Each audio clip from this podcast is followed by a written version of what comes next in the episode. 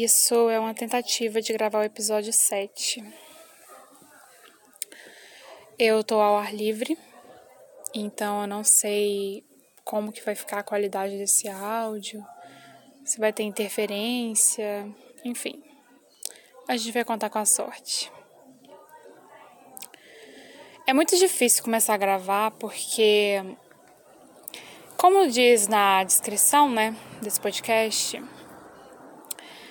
é, esse podcast é de coisas que surgem na minha cabeça. E às vezes surgem coisas bem complexas na minha cabeça. E eu não, não gosto, não tô afim de compartilhar coisas complexas. Eu quero compartilhar coisas bobas e leves. Para as pessoas ouvirem, sabe? Ouvir por ouvir, ouvir lavando uma louça. Ouvir para distrair a cabeça. Eu gosto mais desse conceito. E eu tava pensando uma coisa complexa.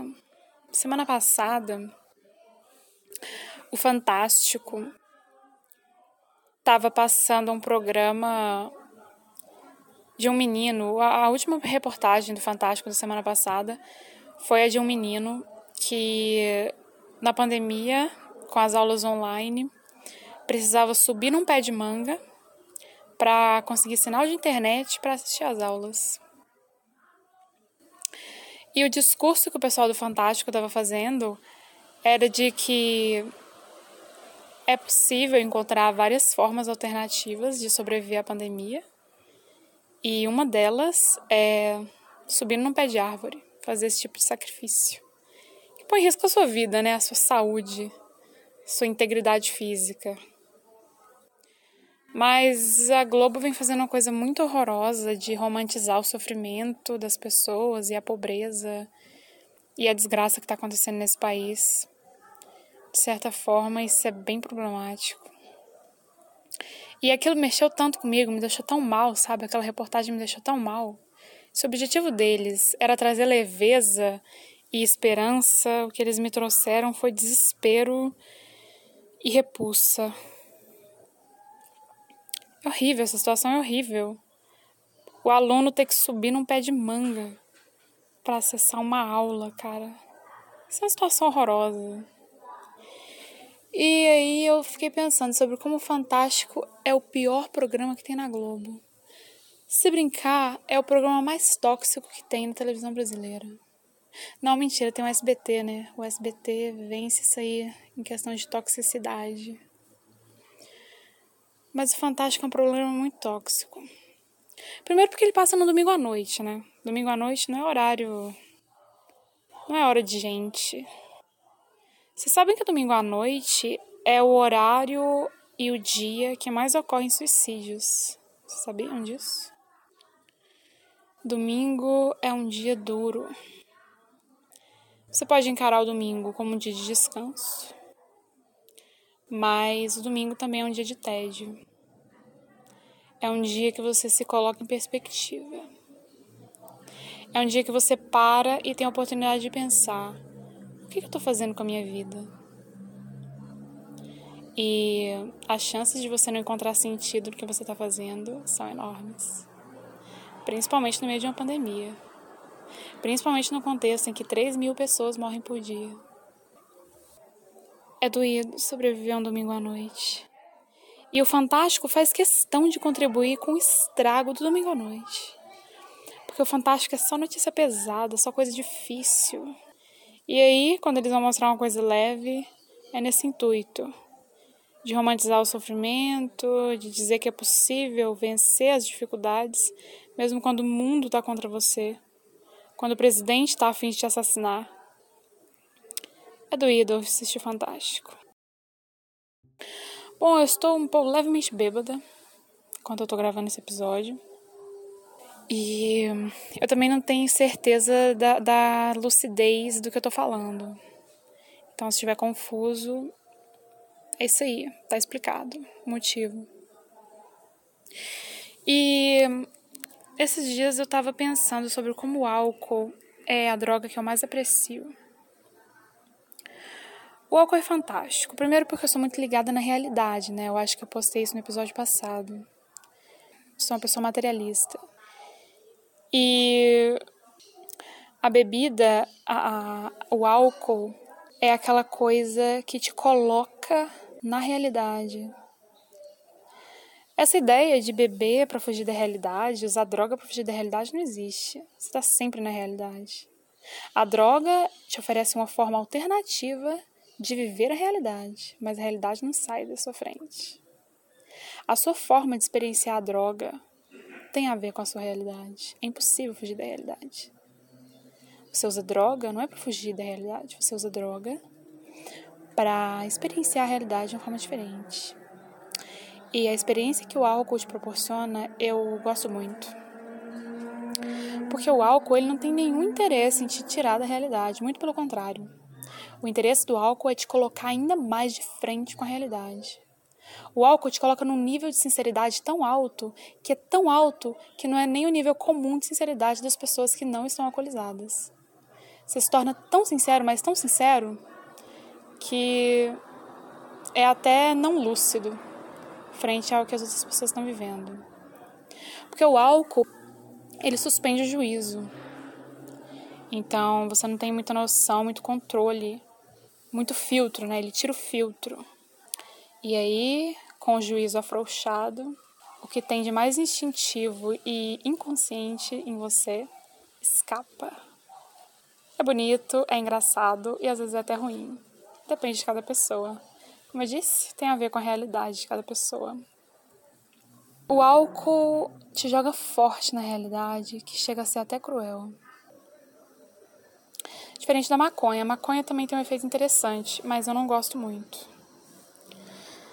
A maconha, ela te deixa suspenso na realidade. Você está na realidade, só que você experiencia uma realidade muito íntima, muito individual. Não é experiência compartilhada, não é a realidade compartilhada pelas outras pessoas.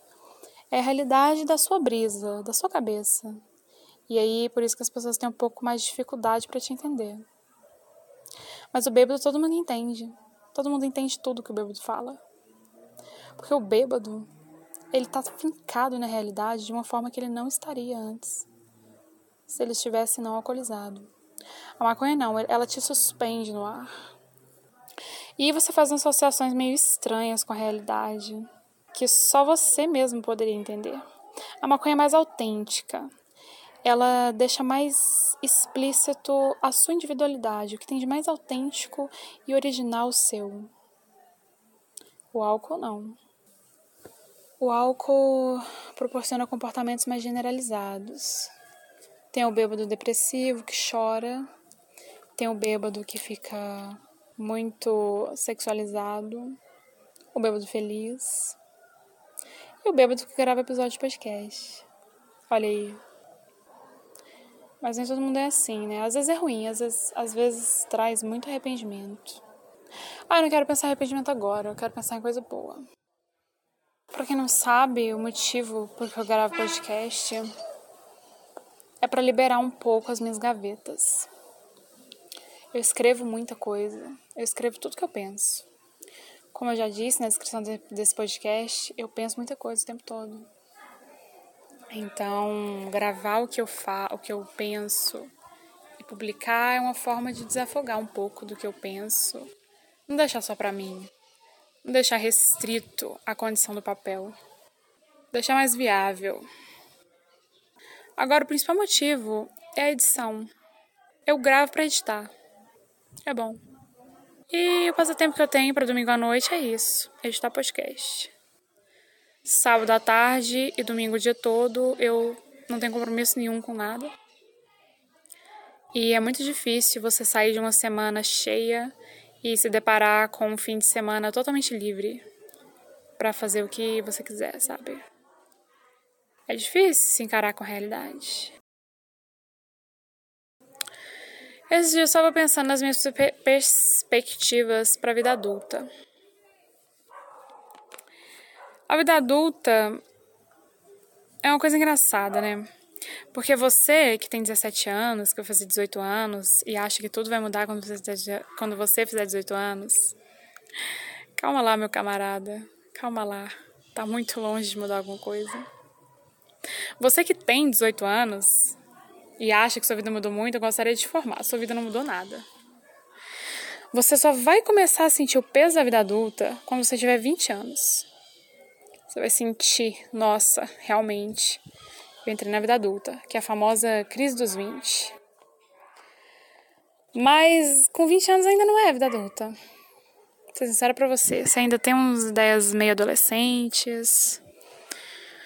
A vida adulta, de verdade, de verdade mesmo, é depois dos 30. Com 20 anos, você tem ainda 10 anos de test drive.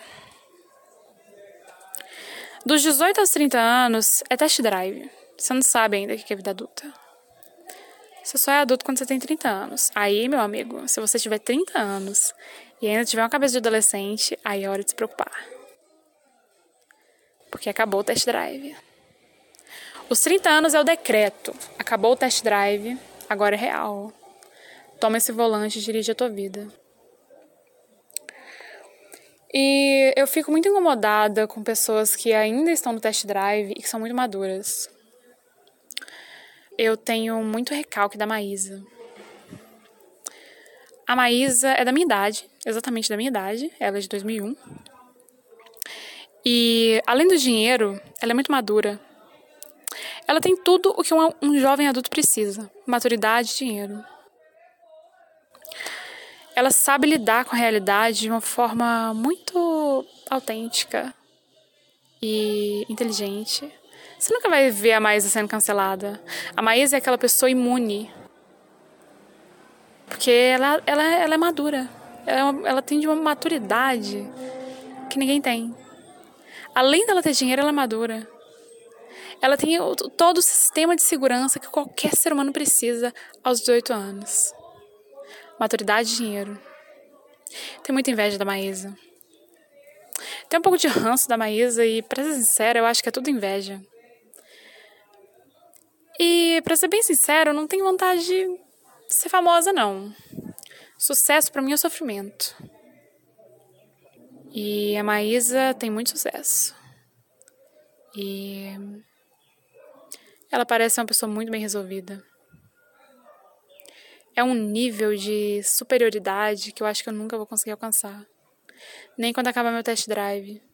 Nem quando eu tiver 30 anos. Quando eu tiver 30 anos, imagina a Maísa com 30 anos. Uma perfeição de mulher. Uma pessoa dona de si, cheia de experiências, inteligente, cheia da grana, um ótimo profissional incrível.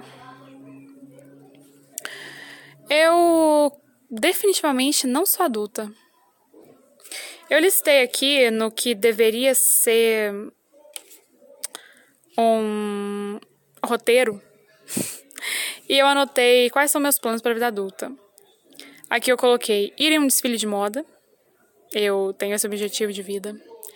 Desfile de moda é uma coisa, além de muito chique, é muito bonito, é muito legal, sabe? Ver aquelas roupas, aquele estilo todo. É bonito. É um, um momento artístico muito interessante, eu acho. E um desfile de moda, ter uma vaca, uma cabra, uma galinha e um porco. Qual pessoa adulta tem esse plano? Sou adulta. Mas eu posso explicar. Eu amo os animais, eu gosto muito de animais e eu acho que a gente subestima muito os animais que a gente come. Eu acho que a vaca tem muito carinho para dar. Um porco também. Porco é um animal bem querido, bastante inteligente, inclusive. E eu tenho um pouco de afeto pela cabra também. A cabra é fofinha, enfim, eu acho que eu não quero que vocês ouçam o que eu tô dizendo. Mas, sabe, eu tenho vontade de criar esses animais pelo afeto mesmo. Pela afeição.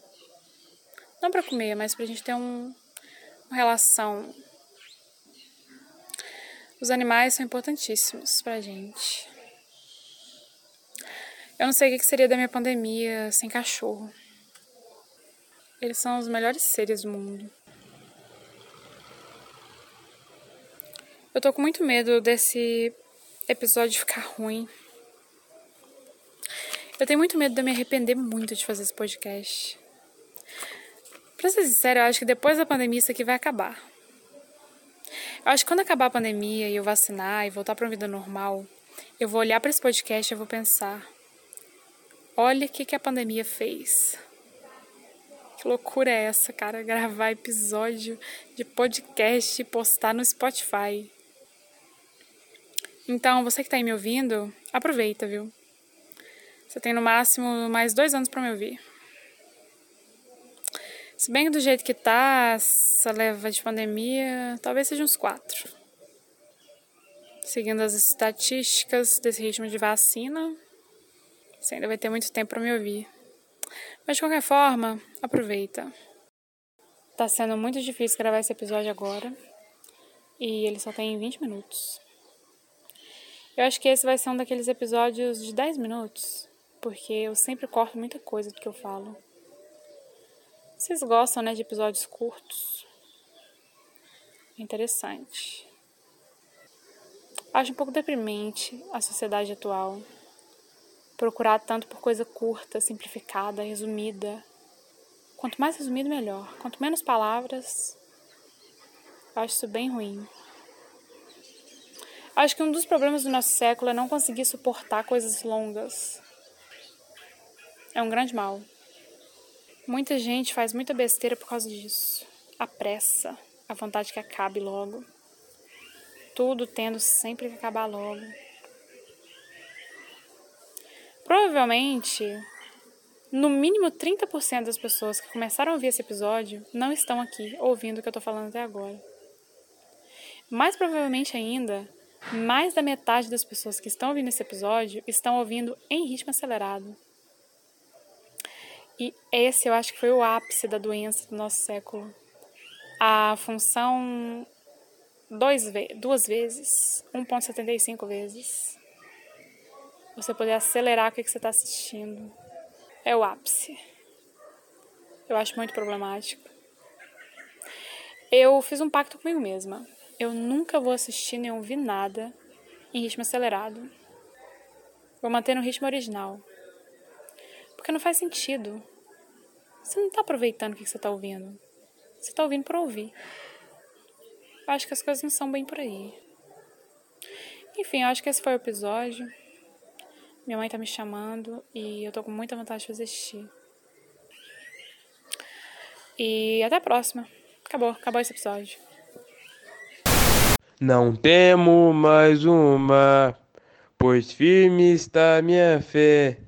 No meu barquinho está Jesus de Nazaré.